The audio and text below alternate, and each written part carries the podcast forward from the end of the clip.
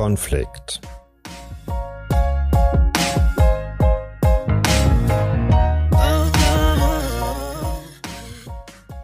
Menschen und Konflikte. Der Podcast der Waage Hannover.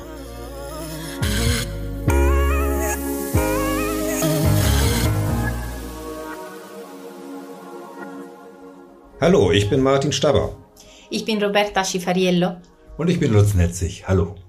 Gemeinsam sind wir das Podcast-Team der Waage Hannover. Liebe Hörerinnen, liebe Hörer, schön, dass ihr wieder mit dabei seid. Um uns herum erleben wir viele Auseinandersetzungen, Polarisierungen, Eskalation und Krieg.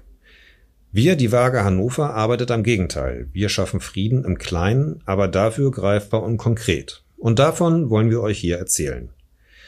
Wir sprechen dabei über echte Fälle, die wir hier bei der Waage bearbeitet haben. Nicht immer geht das gut aus, aber zumindest kommen die Beteiligten ins Gespräch und meistens einigen sie sich. Es geht um Menschen und Konflikte. Übrigens, inzwischen bauen wir in unsere Folgen Kapitelmarken ein. Damit könnt ihr bei den meisten Podcast-Playern leichter zwischen den Kapiteln hin und her springen. Viel Spaß beim Zuhören. Zwei Dinge vorweg.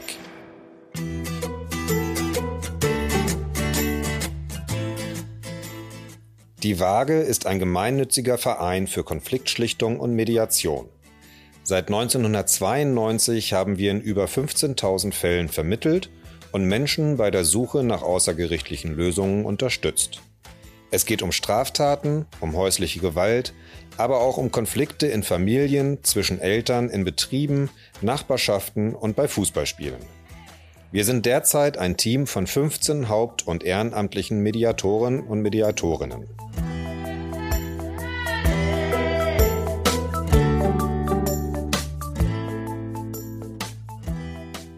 Die Arbeit der Waage ist vertraulich. Deshalb sind alle Fälle, von denen wir in diesem Podcast berichten, anonymisiert. Die Menschen dürfen nicht erkannt werden und sich nicht selbst wiedererkennen.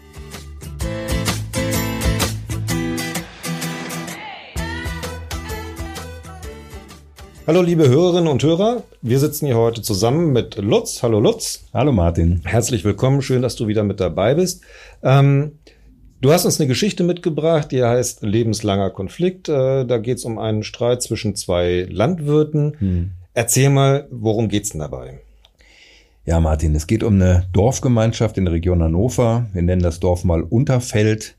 Und die Protagonisten dieses tatsächlich jahrzehntelangen Konfliktes sind ein alteingesessener Landwirt und ein eingeheirateter Biobauer. Und die beiden sind direkte Nachbarn. Mhm. Aber ich erzähle erstmal die Vorgeschichte. Die habe ich damals allerdings erst im Nachhinein Stück für Stück erzählt bekommen. Ja. Das Ganze begann 1995. Sascha Korn, natürlich sind die Namen und Details wie immer unseren Podcast verändert, heiratet die Tochter eines Landwirts im Dorf Unterfeld. Große Liebe, viele Pläne und er übernimmt den Hof und stellt ihn auf ökologische Landwirtschaft um. Der Altbauer verstirbt dann wenige Monate später. Hm. Sein Nachbar ist der alteingesessene Landwirt Kurt Rust. Mit großem traditionellen Hof, großer Schweinezucht, riesigen Feldern. Rust ist außerdem der einflussreiche Vorsitzende des örtlichen Bauernverbandes. Also wir haben zwei große Männer ne, mit Händen wie Schaufeln, Höfe nebeneinander und das sind recht unterschiedliche Männer. Korn ist ein studierter Agrarökonom, kulturell interessiert, politisch eher links, mit modernen Vorstellungen hinsichtlich nachhaltiger Landwirtschaft. So ein aufgeschlossener, kontaktfreudiger Typ und der möchte sich auch gerne in der Gemeinde engagieren.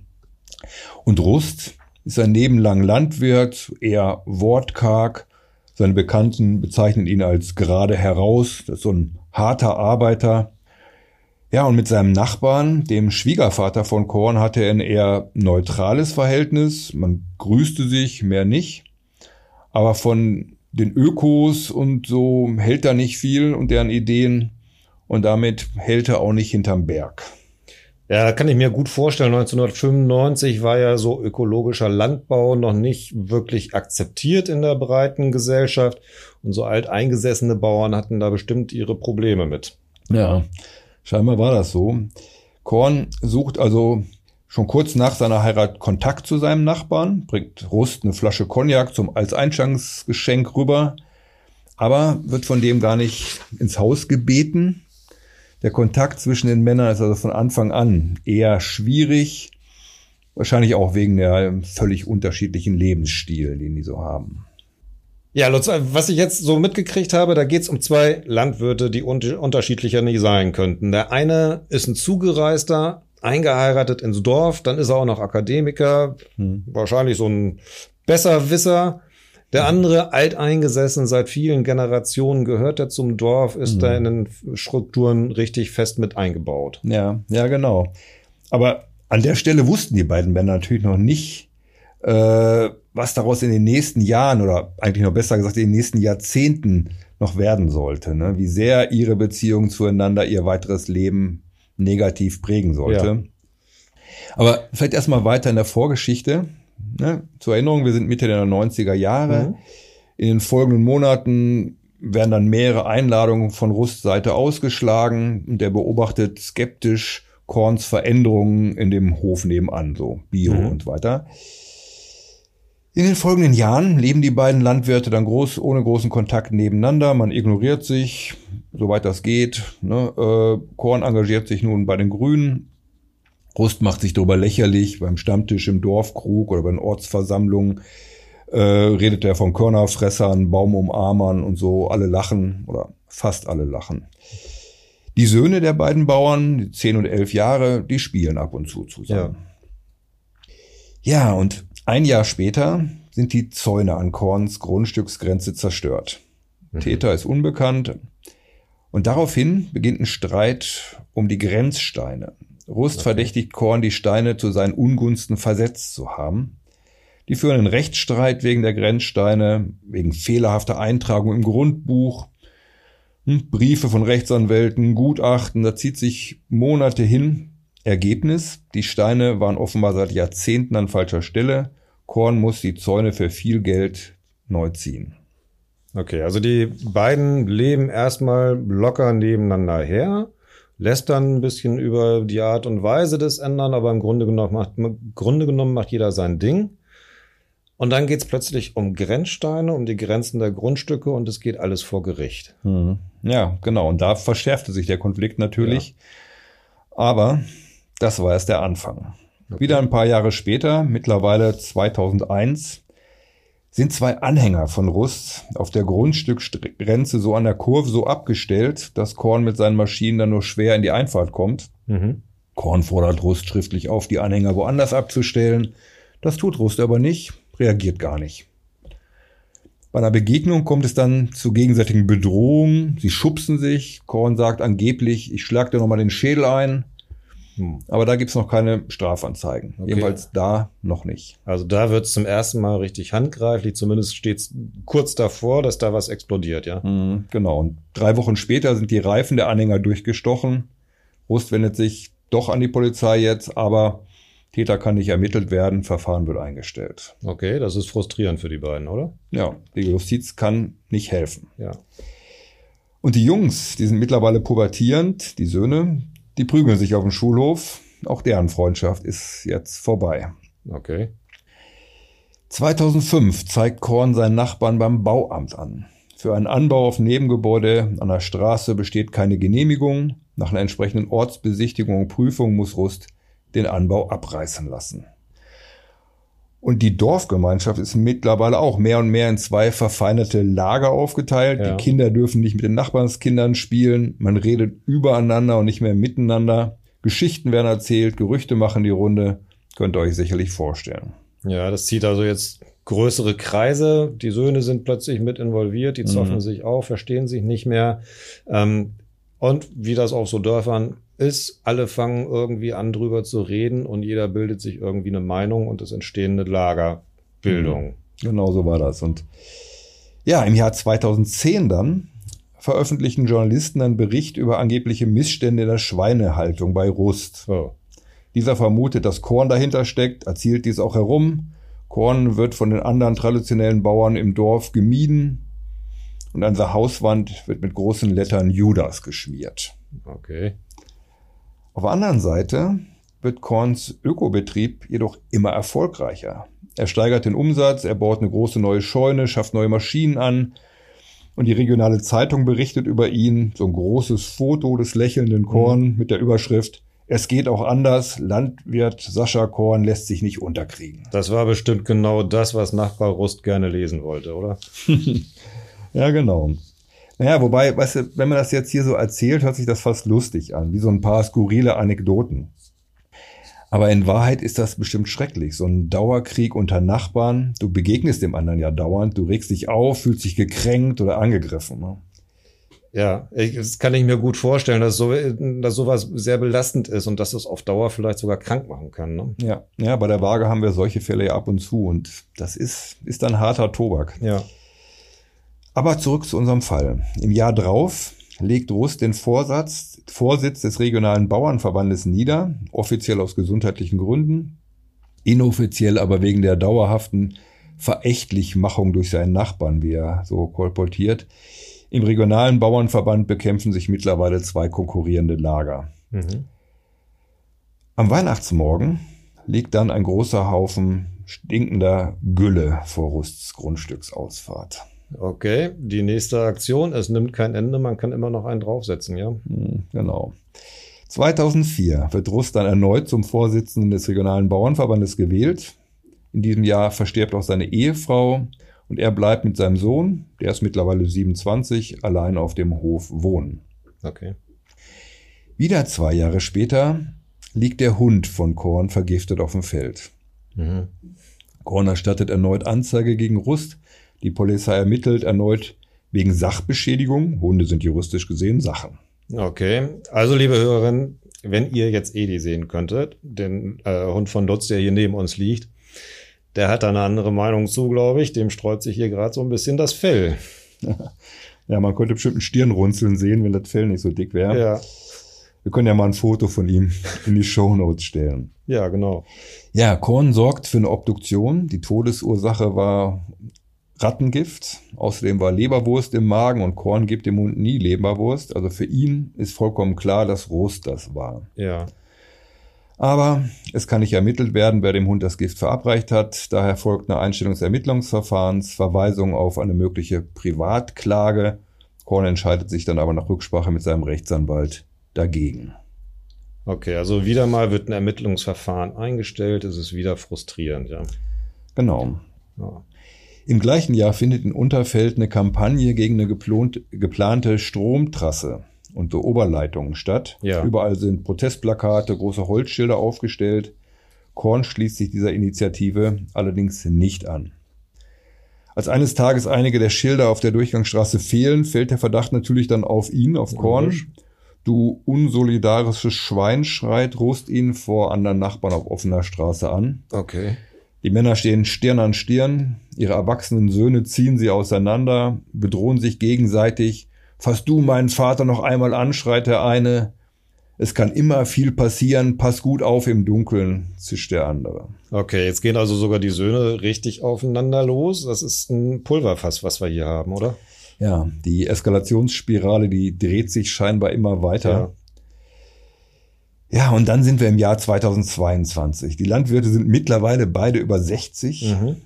Und bei einer Begegnung auf dem Feldweg kommt es dann erst zu Beleidigungen, und dann zu einer körperlichen Auseinandersetzung. Korn zieht Rust auf dem Feld vom Trecker, schlägt ihn ins Gesicht. Rust nimmt eine Schaufel und schlägt zu, trifft Korn an der Schulter. Beide gehen zu Boden und wälzen sich dann minutenlang im Schlamm. Okay, das Pulverfass ist explodiert, ja? Genau. Später erstatten dann beide Strafanzeigen. Wieder kommt die Polizei. Der Fall geht zur Staatsanwaltschaft. Diesmal wird das Verfahren nicht eingestellt sondern Ermittlungsverfahren gegen beiden gegen gefährlicher Körperverletzung eingeleitet. Ja. Und dann hat die Staatsanwaltschaft die Waage für den Versuch einer außergerichtlichen Klärung des sogenannten Täter-Opfer-Ausgleichs beauftragt. Beide Bauern sind sowohl beschuldigt als auch geschädigt.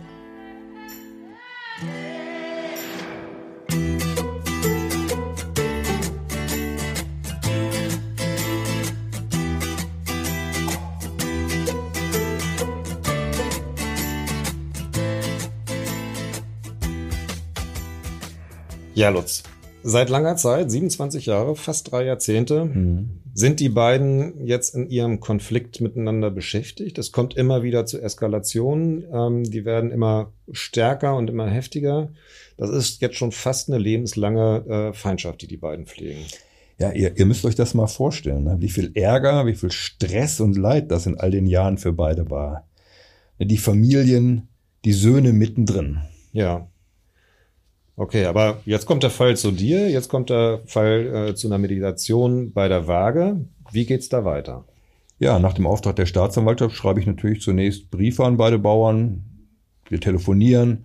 Ich lade beide zu Einzelgesprächen in die Waage ein. Ja, erzähl mal, wie ist denn das abgelaufen? Ja, erst kam Herr Korn. Ich beschreibe den mal, 61 Jahre alt, circa 1,80, nee, 1,90 glaube ich, war der sogar groß, okay. Vollbart, breite Schultern, mittellange graue Haare, Jeans, Sweatshirt, Turnschuhe, fester Händedruck.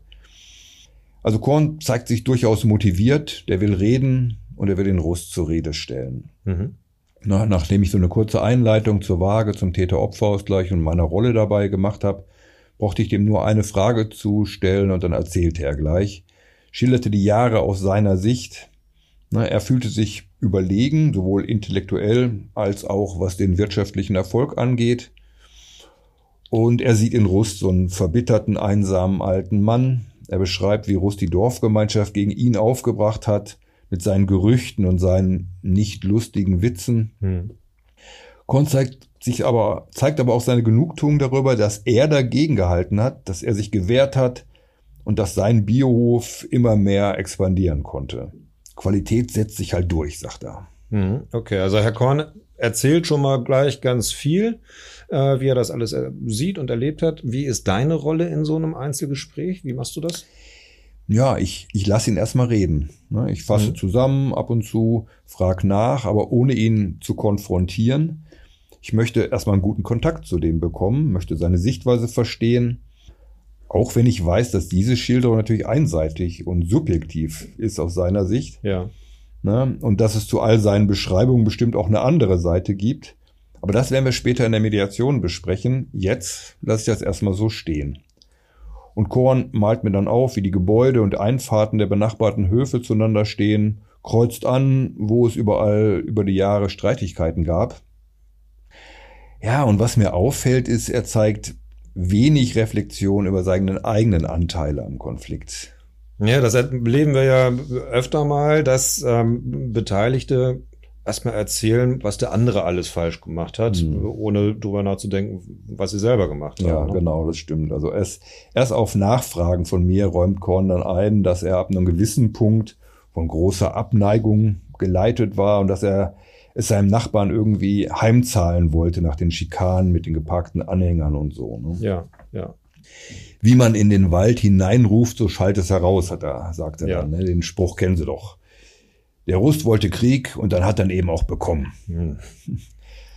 Zur Prügelei, ein paar Monate davor, sagte er, das musste ja mal passieren. Irgendwann will die Säge sägen, irgendwann ist das Fass halt voll. Ja, das Pulverfass, von dem wir schon gesprochen haben, markige Sprüche dazu. Genau. Ja, am Ende des Gesprächs wird aber auch deutlich, wie sehr Korn unter den jahrelangen Konflikten leidet. Mhm. Er beschreibt, wie verzweifelt er in den Jahren immer wieder war, wie er mit seiner Frau darüber gesprochen hat und wie er gemerkt hat, dass der Hass auch in ihm immer größer wurde. Eigentlich bin ich gar nicht so, sagt er. Ich glaube, da irrt er sich. Ja. Aber als Mediator habe ich da nichts zu urteilen und Herr Korn äußert seine Bereitschaft zu einer Aussprache bei der Waage. Also bin ich gespannt auf das Einzelgespräch mit Rust. Ja, den hast du ja noch gar nicht kennengelernt, beziehungsweise nur in den Erzählungen von Herrn Korn. Hm. Wie war es da im Einzelgespräch mit Herrn Rust? Was hast du da erlebt? Ja, mit dem bin ich dann ein paar Tage später in der Waage verabredet. Und er wirkt, ja, weniger motiviert zur mhm. Aussprache mhm. als Korn. Ich beschreibe ihn auch erstmal gedrungener Mann, dem man ansieht, dass er sein Leben lang körperlich hart gearbeitet hat. 62 Jahre alt, schütteres, zurückgekämmtes Haar, mhm. Korthose, kariertes Wollhemd. Zur Begrüßung so ein Brummen ohne großen Blickkontakt. Kann ja heiter werden, habe ich, denke ich, da in dem Moment. Aber ich weiß, dass ich aufpassen muss, dass ich allparteilich bleibe Nachdem ich von Korn schon so viel Negatives gehört habe, ist es nicht ganz leicht, ohne Vorurteile und unbefangen jetzt mit Rust zu reden. Ja, und er macht es mir auch nicht unnötig leicht. Ja.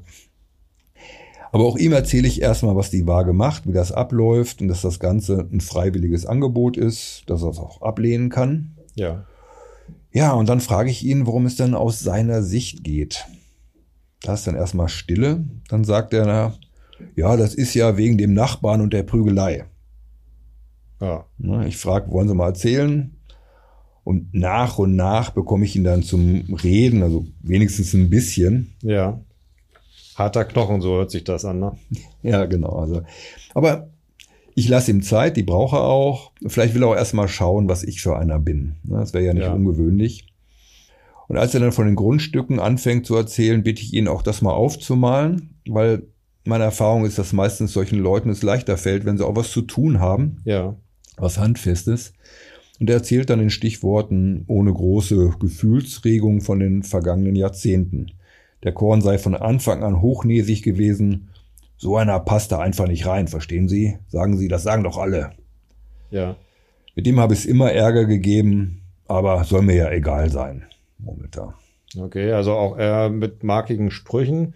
Bist du da irgendwie an ihn herangekommen? Hast du ihn äh, irgendwie Hm. zum, zum richtigen Reden bringen können? Ja, ein bisschen. Ein bisschen. Also Ja. ich frage nach, aber als der Rust nicht mehr sehr viel sagt, die Schultern zuckt, dann lasse ich es auch dabei. Ich will ihn nicht drängen. Ja. Ne? Und ich frage, ob er bereit ist, sich bei der Waage mit dem Nachbarn zusammenzusetzen. Oder was müsste sein, damit er dazu bereit ist. Ich biete ihm auch an, dich das zu überlegen, mich dann anzurufen, aber er sagt, nee, Gericht bringt ja nichts. Okay. Ja, und das verstehe ich dann als Zustimmung, frag, ob ich das richtig verstehe. Er nickt. Ja, und dann sage ich ihm, dass ich mich wegen einem Termin für ein gemeinsames Gespräch bei ihm melden werde. Okay. Also an der Stelle waren beide erstmal bereit, sich mit dir zusammen zu einem gemeinsamen Gespräch zu sitzen, äh, zusammenzusetzen. Du hattest eine Ahnung, worum es geht. Diese ganze lange Vorgeschichte hast du dir angehört und hast einen Überblick gekriegt. Ähm, ja, und jetzt kann das Ganze losgehen. Wie war das dann in der Mediation mit den beiden zusammen? Ja, zwei Wochen später kam es dann zu der Mediation oder Mhm. mit anderen Worten, wie die Staatsanwaltschaft das nennen würde, zum Täter-Opfer-Ausgleich. Ja. Die Begrüßung, die war erstmal recht kühl, kein Blickkontakt. Äh, Rust rückt beim Hinsetzen mit dem Stuhl gleich mal ein paar Zentimeter weg. Ja, okay, sehr deutliche Körpersprache. Da kann man ja schon einiges ablesen. Ne? Genau, das sagt oft mehr noch als die gesprochenen Worte. Ja, Hm, Das wird später auch nochmal wichtig werden. okay. Ja, ich, ich sage zu Beginn, dass ich großen Respekt vor den, davor habe, dass die beiden diesen Versuch einer außergerichtlichen Streitbeilegung machen. Mhm. Ja, und na klar, dass sie diesen Versuch jederzeit auch abbrechen können. Ne? Ja, okay. Das ist, ist ja äh, gleich zu Anfang erstmal Wertschätzung für die, dass sie sich da zusammensetzen. Genau, das fällt denen bestimmt nicht leicht. Ja, ne? ja und dann, dann entscheide ich mich dagegen, beide das alles, die ganze Geschichte nochmal aus ihrer Sicht erzählen zu lassen. Also Ja. hätte ich ja nachfragen können, aber ich habe es dann erstmal ein bisschen kleiner versucht und habe gefragt, oder ich fra worüber wollen wir heute hier reden? Beide schweigen. Okay. Dann versuche ich es nochmal anders. Was ist der Kern der Sache? Wieder schweigen. Meine Frage war wohl ein bisschen schwierig. Ja, bringst du irgendwie die beiden gleich in, in, in, ins Arbeiten, ins Leistung bringen, oder? Ja, das war für die nicht die richtige Frage. Mhm. Aber dann fängt Korn an und sagt, an ihm hab's ja nicht gelegen. Rost schnaubt, dreht sich weg, sagt, ja, immer die gleiche Leier. Okay. Aber so langsam kommt das Gespräch in Gang. Korn schildert das mit den Grundstücksgrenzen, mit den zerstörten Zäunen, mit den gepragten Anhängern. Rust erwidert, stimmt nicht. Spricht dann die zerstochenen Reifen an, den Anbau, den Zeitungsbericht. Jeder beharrt darauf, Recht zu haben. Okay, also immerhin reden sie jetzt miteinander Mhm. und sie sprechen auch die wichtigen Themen an, die passiert sind, ja? Genau, Martin. Ne? Sie können sagen, was sie so ge- geärgert hat. Und das lasse ich dann auch eine Zeit lang so laufen. Ja. Passt dabei nur auf, dass sie sich jetzt nicht beleidigen oder so. Weil Ziel der Mediation ist natürlich, irgendwann wegzukommen von diesen Positionen, Ja. wer Recht hat und wer nicht, hinzukommen zu dem, was, wir sagen, unter dem Eisberg Ja. steckt, also zu den verletzten Gefühlen, zu dem, was den beiden wichtig ist und weshalb. Ja, und wie machst du das? Ja, ich frage zum Beispiel, was wollen Sie jetzt? Was sind Ihre Interessen? Was ist Ihnen wichtig? Ne, äh, möchten Sie, dass diese Konfliktspirale sich immer weiter dreht oder wollen wir da irgendwie einen Ausweg finden? Ja. Und was wäre die Alternative dazu? Ja. Also wir Mediatoren beobachten ja immer wieder in, in den äh, Gesprächen, dass es so eine Art äh, Wendepunkt gibt. Mhm. Gab es so einen Moment auch äh, bei euch dreien? Ja, ich, ich erinnere mehrere so eine Momente in dieser Mediation. Das Gespräch läuft schon circa eine Stunde und ich frage die beiden danach, wie es sich so lebt mit so einem Dauerstreit ja. in, der, in der Nachbarschaft. Und Korn berichtet dann, dass es ihn zermürbt, dass er, wenn er zur Ruhe kommt, immer wieder von schlechten Gedanken gequält wird, von Hass und Rachegefühlen. Im Alltag vergisst man das ja manchmal, aber dann kommt das immer wieder hoch, sagt ja. er. Als wäre nicht schon genug Krieg auf der Welt, sagt Rust an der Stelle. Okay. Und ich glaube, in dem Moment ist ihnen klar oder wird ihnen klar, was der Preis für diesen Dauerstreit ist. Ja, das ist für die beiden schwer zu ertragen, oder? Ja, aber noch geben sie immer die Schuld scheinbar immer nur dem anderen. Ja, ne? ja. Und dann frage ich die beiden nach ihren Söhnen. Oh ja. Mhm. Wenn ich das richtig verstanden habe, waren die beiden erst befreundet und sind dann nachher Schritt für Schritt auch zu Feinden geworden. Ja. Ich frage, kann man so einen Streit vererben? Und da ist dann wieder ein längeres Schweigen. Ne, ich glaube, da ich, bringe ich Sie zum Nachdenken. Ja. Wollen Sie, dass das in den nächsten Jahrzehnten auch so weitergeht? Und das wollen die beiden eben nicht. Ja. Irgendwie gibt's hier einfach keinen Ausgang, sagt Rust. Und beide schauen irgendwie betreten zu Boden. Ja. Das ist so ein, so ein Zukunftsausblick, der die beiden schon schockiert hat, ne? Ja. Ja, und dann ganz spannend, dann steht Edi, mein Hund, der die ganze Zeit daneben uns gelegen hat, ja. auf, geht zu Rust und legt ihm den Kopf aufs Knie. Oh, ja. Ne? Seine große Hand streichelt dann Edis Kopf, mhm. mit der anderen streicht er beiläufig eine Träne aus dem Auge, okay. glaube ich. Also das ist ein ganz bewegender Moment und vielleicht auch ein Wendepunkt in der Mediation. Korn sagt nichts dazu, aber bestimmt bestimmt auch, dass, dass er spürt, dass da Rust irgendwie leidet. Ne? Ja. Tja, manchmal geht das ohne Worte, ne? Also Edi ist da ja echt ein Großmeister drin. Ja. Ja, vielleicht an dieser Stelle noch mal so ein kleines Wort zur Methodik. Ja. Na, weil ich kann und ich will nicht die Gefühle bearbeiten. Mediation ist keine Therapie. Mhm. Was ich will, soweit das möglich ist, ist, ich möchte die verstehen und möchte deren gegenseitiges Verstehen fördern. Na, erstmal, indem ich beide im Beisein des anderen befrage, indem ich Interesse zeige und indem ich versuche zu verstehen. Und wenn das glückt, dann ist manchmal vielleicht ein kleiner Perspektivenwechsel möglich. Also, ja. dass sie nachvollziehen können, ist das der andere und warum der andere sauer war, traurig war oder ähnliches. Ja. Na, ohne dass man dann die, die Handlung akzeptieren muss, aber dass man halt ein bisschen was versteht. Und gerade bei solch tief sitzenden Beziehungskonflikten will ich auf keinen Fall die Leute drängen oder, ja. oder so harmonisieren. Ah, da kommt sich ja schon näher. Ich glaube, das funktioniert nicht, sondern so eine Veränderung, das muss von den Betroffenen selbst kommen. Solche Wendepunkte, das braucht Zeit. Ja, ja. Das hört sich ja äh, sehr, sehr wichtig an, das nochmal zu betonen. Wir bearbeiten in den äh, Mediationen ähm, nicht die Gefühle, weil wir keine Therapie machen, mhm. sondern ähm, die Gefühle und die Interessen und uh, die Bedürfnisse, die werden angesprochen. Es geht aber nicht um eine Aufarbeitung. Mhm ähm, sondern es geht darum, dass man gegenseitiges Verständnis dafür aufbringt, sieht, wie es dem anderen geht, so wie mhm. äh, Herr Ruster seine Tränen weggewischt hat mhm. äh, mhm. und, und ganz still auf Edi reagiert hat. Und Herr Korn sehen konnte, okay, bei dem brodelt da innen drin an einer ganz anderen Stelle, als ich gedacht habe. Ja, ja, Martin, genau, so ist das. Also es ist und ich glaube, es ist auch wichtig dabei, dass wir unsere Grenzen kennen. Ja. Ne, die Grenzen auch unserer Kompetenz. Wir sind keine Therapeuten. Ja. Und in dem Fall, den ich heute beschreibe, sind die entscheidenden Wendepunkte da, wo die beiden Bauern und wahrscheinlich zum ersten Mal verstehen, was den anderen bewegt, was dahinter steckt, hinter ja. all den bösen Aktionen und Reaktionen. Vielleicht, die sehen sich zum ersten Mal als Mensch ja. und nicht als Feind. Ja. ja, aber zurück zur Mediation. Nach 90 Minuten endet das Gespräch dann tatsächlich mit einer Vereinbarung. Rust und Korn sind sich einig, dass sie beide kein Interesse an der Fortsetzung der Ermittlungsverfahren oder einer Bestrafung haben. Beide Ja. wollen auch keine Forderungen hinsichtlich Wiedergutmachung stellen. Das Ganze soll beendet werden. Ja, okay. Und so schreibe ich das auch auf. Beide unterschreiben, beide bekommen eine Kopie. Ja. Vielleicht noch ein kleines Detail. Während ich dann zum Kopierer gehe, lasse ich die beide alleine im Raum sitzen. Die Tür lasse ich auf, damit Ja. ich mitbekomme, was da passiert. Mhm. Der offizielle Teil des Gesprächs ist ja jetzt vorbei und meistens fällt es den Leuten dann so ein Stein vom Herzen. Sie Ja. entspannen sich ein bisschen und beginnen so ein Smalltalk oder so. Und ich bin gespannt, ob das auch bei den beiden so ist. Ich höre sie dann murmeln. Es geht um eine Treckermarke. Im Nachbardorf hat jemand irgendwie einen teuren Trecker angeschafft. Ja. Ja, und da freue ich mich, ne, dass die beiden nicht mit versteinerten Minen dann auf ihren Stühlen sitzen. Ja, wahrscheinlich das erste Mal, dass die irgendwie in einem normalen Ton miteinander sprechen und plötzlich merken, okay, wir können fachsimpeln Mhm. und einfach mal über Trecker reden und ein normales Gespräch führen. Ne? Ja. Naja, und das nach all den Jahren. Also Ja. das ist, naja, und dann verabreden wir uns eine Woche später für ein zweites Mediationsgespräch Mhm. mit den beiden Landwirten und ihren Söhnen.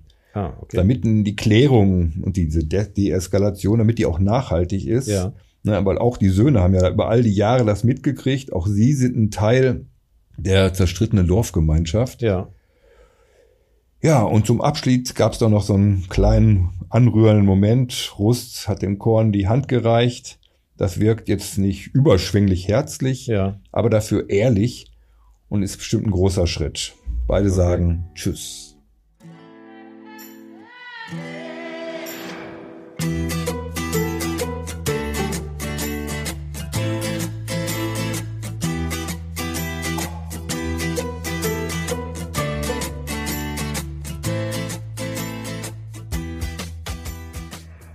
Lutz, die zweite Mediation steht an, zusammen mit Vätern und Söhnen. Hm. Wie ist die dann gelaufen?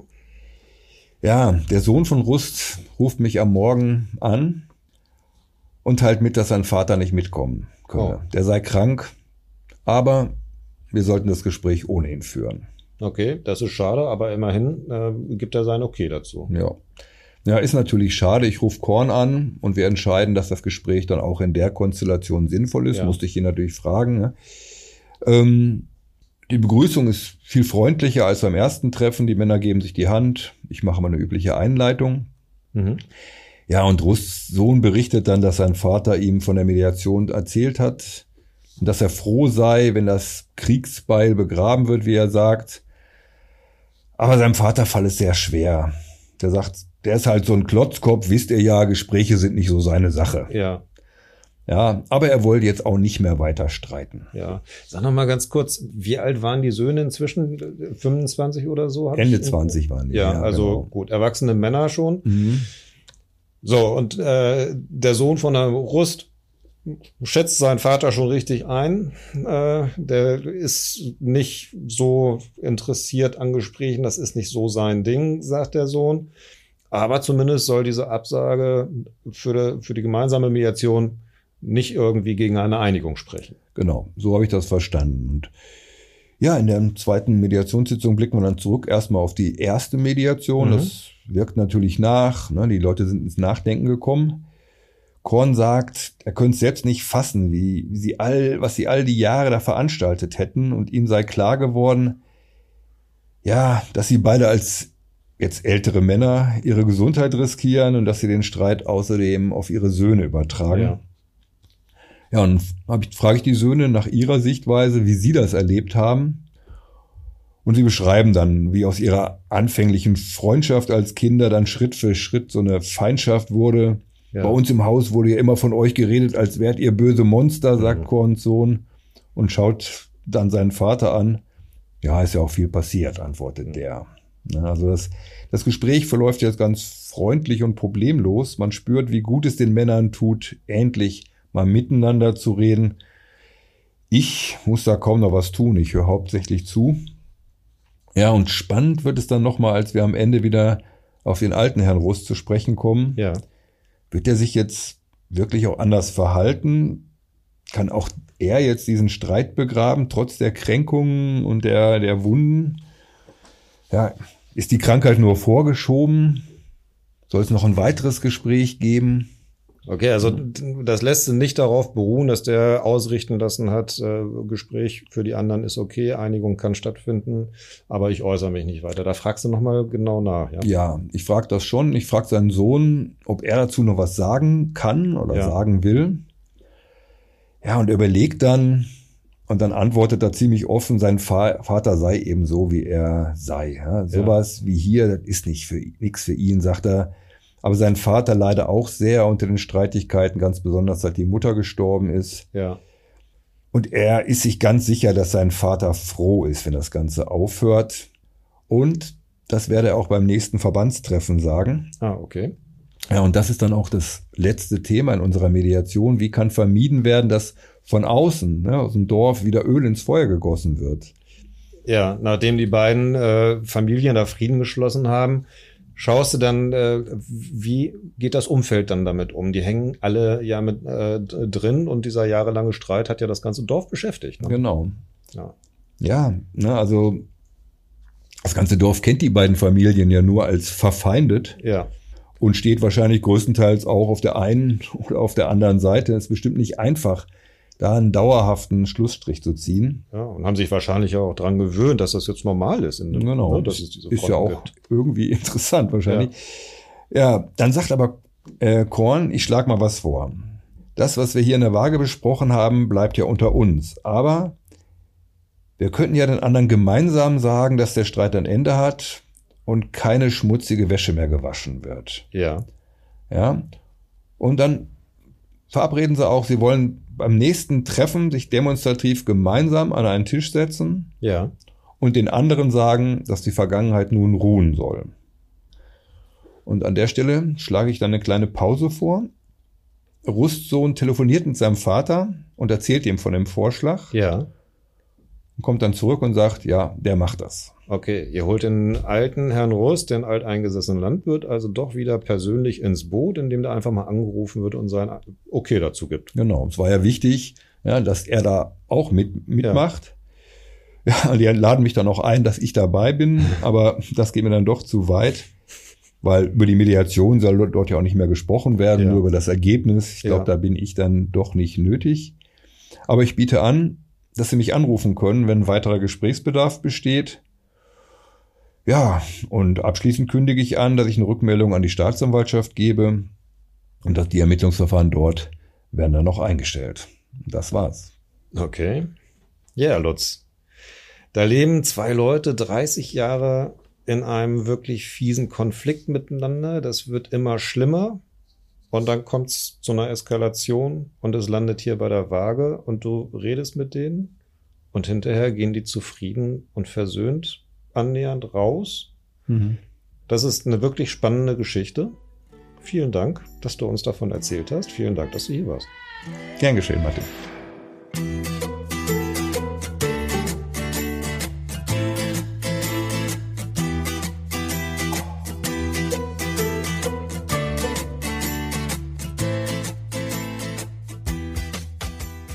Liebe Hörerinnen und Hörer, das war die 20. Folge unseres Podcasts und das Ende dieser Staffel. Deswegen machen wir den Abspann ausnahmsweise zu zweit. Genau, und wir werden eine kleine Pause machen. Zwei Kollegen bzw. Kolleginnen von uns sind nämlich Eltern geworden. Herzlichen Glückwunsch, wir feiern das sehr und freuen uns darüber. Aber das bedeutet für uns auch ein bisschen mehr Arbeit, weil wir natürlich diese ähm, Arbeit auffangen wollen.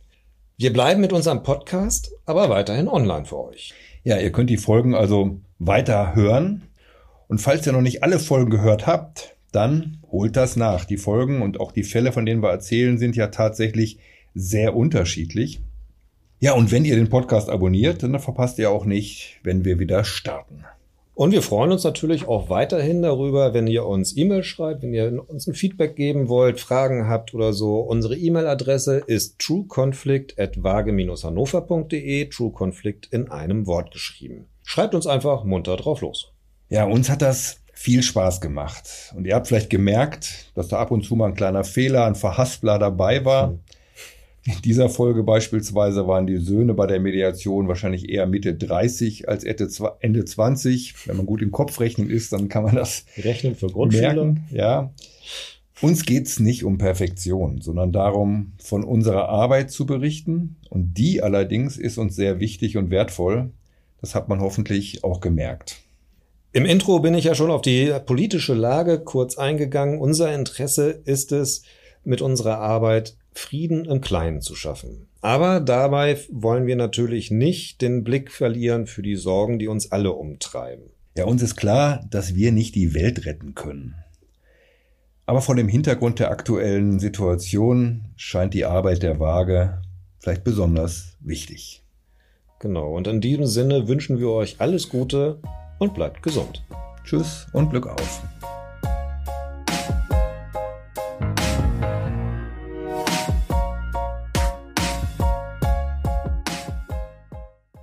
Das war True Conflict, der Podcast der Waage Hannover.